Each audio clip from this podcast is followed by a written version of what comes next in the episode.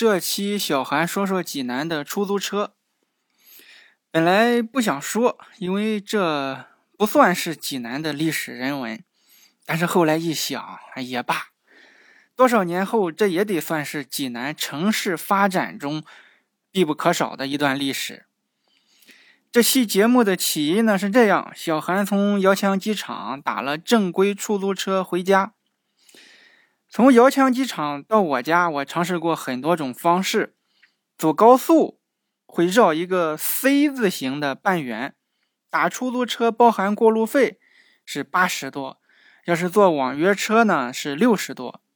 前几天我从机场出来，因为不赶时间，我突发奇想，哎，如果我打出租车不走高速，第一路程短了，第二没有了过路费。这个价格会不会在六十到八十之间呢？结果一尝试发现，哎，最终司机居然收了我一百多。我从机场出了门，门口就有拉活的人吆喝，说出租车，出租车，打表计费的出租车。我想那肯定不正规呀，我就按照官方的指引牌，到了出租车排队的那个指定地点。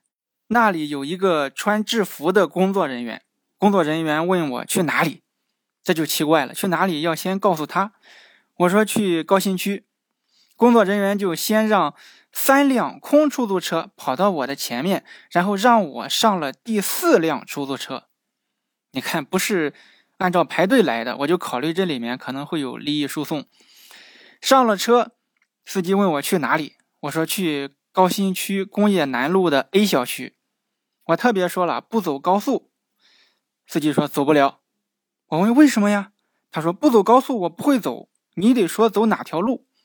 我说我给你开个导航吧，我就用高德打开导航，选择不走高速，直着机场路转工业北高架，然后转工业南，全程都是大路，总共就两个转弯，全程二十多公里。走高速的话呢，是三十公里，还包含过路费。司机很不开心。当时晚上八点四十左右，路上没有多少车，司机走的特别慢。机场路是限速五十或六十，司机的车速在三十左右。我一看，前面一马平川啊，这是为啥？不走高速就意味着龟速吗？等着吧，看看还能有啥变化。哎，变化发生了。过了晚上九点，司机就跑到了五十。后来又有变化，过了二十公里，司机就跑到了九十。后来一下车，每公里五块钱，二十公里花了一百多。我特意还要了机打发票，也保存了我手机的导航行程。大晚上的在济南郊区行驶，全程平均时速不到四十。我跟司机道了谢。我就下了车，我感觉被宰了，于是就上网查了查，发现相同遭遇的网友也有很多，但是最主要的原因是，机场工作人员给我挑了一辆新能源出租车，以前没有注意过，现在一搜发现，哎，这个新能源出租车在济南居然是个热点话题。去年《齐鲁晚报》就报道过，十一假期有游客在济南乘坐新能源出租车，不到五十公里，收费两百四十元的新闻。也有的游客打车软件预估的是八十元，最后司机收了一百八十元，也是因为坐了新能源的出租车。而且呢，面对这一切的质疑。官方给出的回应是收费合情合理，就这已经是官方经过六轮座谈会才把价格降下来的。济南新能源出租车的计价规则是怎么样的呢？首先，起步价是十二块钱三公里，后面是阶梯的，也就是后面一公里多少钱要看你去多远，要是六公里以内。那就是两块钱一公里，要是二十公里以内，那就是三块钱一公里；要是三十五公里，那就是四块钱一公里。后面再远了更贵，而且呢还有回空费，就是送你去了，人家得空车回来呀。这个空车费也是阶梯的，如果超过三十五公里，回空费就是加收百分之一百二十五的运价。坐上人回去也就百分之百，空车就是百分之一百二十五。另外呢，什么夜间服务费呀、等红绿灯费呀，这些也都比燃油车贵。为什么这么贵呢？因为成本高。一辆新能源出租车能买三辆普通的出租车，新能源车隔一段时间就得花五六万换电池，而且两个月呀得保养三回。普通车。一百块钱一次，新能源得三百块钱一次，并且这个营运车辆还要交份子钱，每个月比普通车也要多交一两千，这个成本太高。那为什么其他城市的新能源出租车不贵呢？因为政府有补贴，济南没有补贴，但是也想强推新能源，司机肯定不买单呀，要不他就不干了。政府也不买单，得花钱，那只能是让乘客买单了。而且济南发改委很骄傲地说，去年四月份城区新能源才不到一半，十月份就到了百分之七十了。今年呢，差不多要全换成新能源。这个壮举对于全球碳中和来说，对于政府的业绩来说，绝对是出色的。但是对于普通民众和出租车司机来说，却是不小的负担。为啥出租车司机也有负担呢？因为车费太贵呀。很多司机在政府的鼓励或者要求下换了新能源车，但是实际运作时呢，十个拦车的七个看见，哎呀，新能源他就不做了。网上滴滴约的单，乘客发现啊是新能源车，取消订单，因为太贵呀，至少贵百分之三十，乘客看到就都吓跑了。当然，无利不起早，司机为啥愿意换车？肯定也是能多挣钱。有司机说一个月能多挣一千多，所以才愿意换车。再加上像我那位司机师傅那样会操作，平时不开张，开张得多吃啊。即便是不走高速，他也能磨叽到晚上九点以后，我有个夜间服务费啊，多等几个红绿灯啊，多点点调速器啊。因为收费高，稍微操作呢就有不少收入。另外，我还发现一个问题啊，那就是飞机场、火车站附近的这个出租车司机脾气都很大。我试着从知乎上搜了几条，网友 A 佩说，济南的士给人的印象非常差，每次去机场出来打的，一百元以内的地方，司机都是一脸不高兴，一直嚷嚷着他在机场排了几个小时的队呀，拉上我真是倒了霉了，耽误了他的大事呀，让让他瞬间对济南无好感。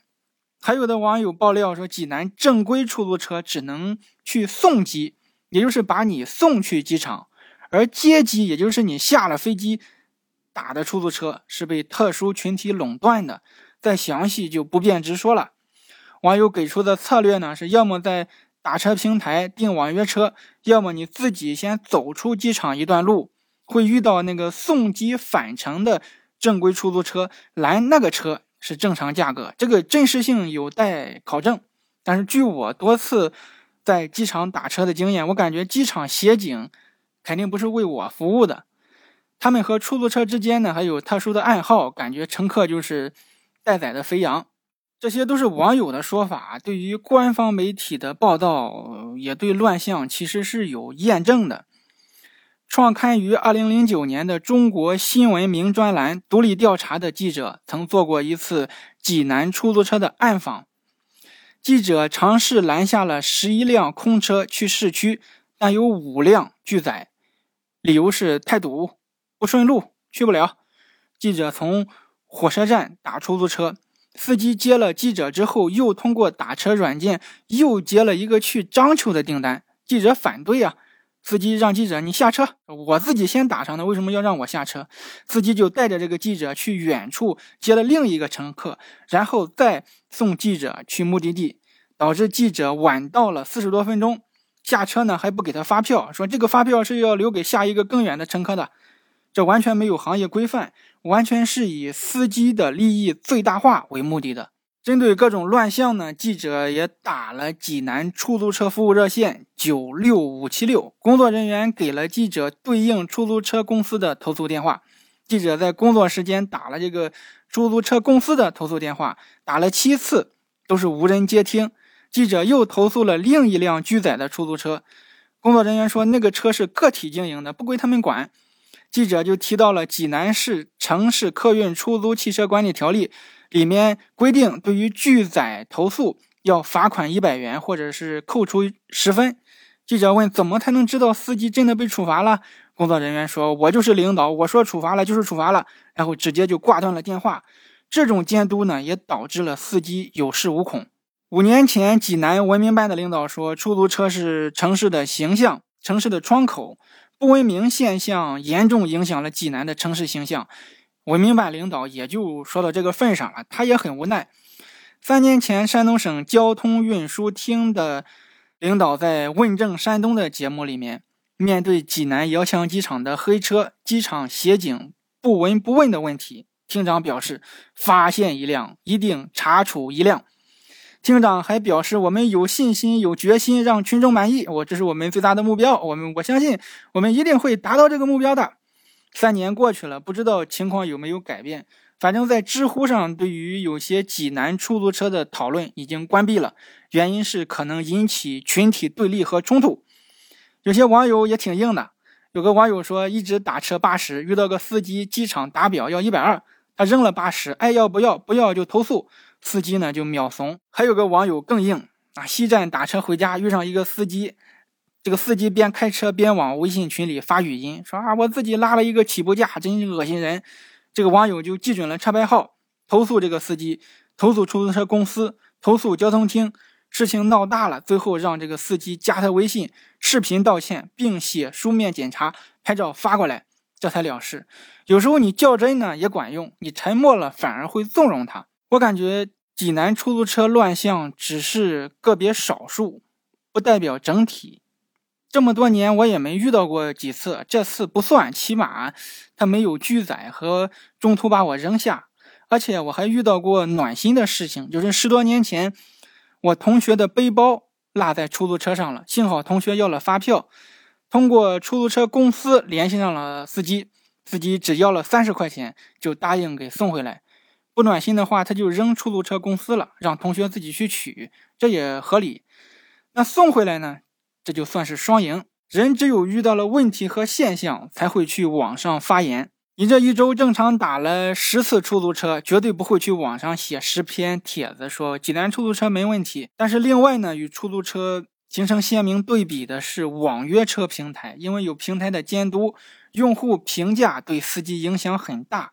问题多的司机在平台活不下去，所以各种乱象就很少出现。他就做到了。价格低，服务好，其实这是双赢的。司机挣着钱了，乘客也获得了便利。那为什么到出租车平台就做不到了呢？到这里就司机也委屈，乘客也委屈。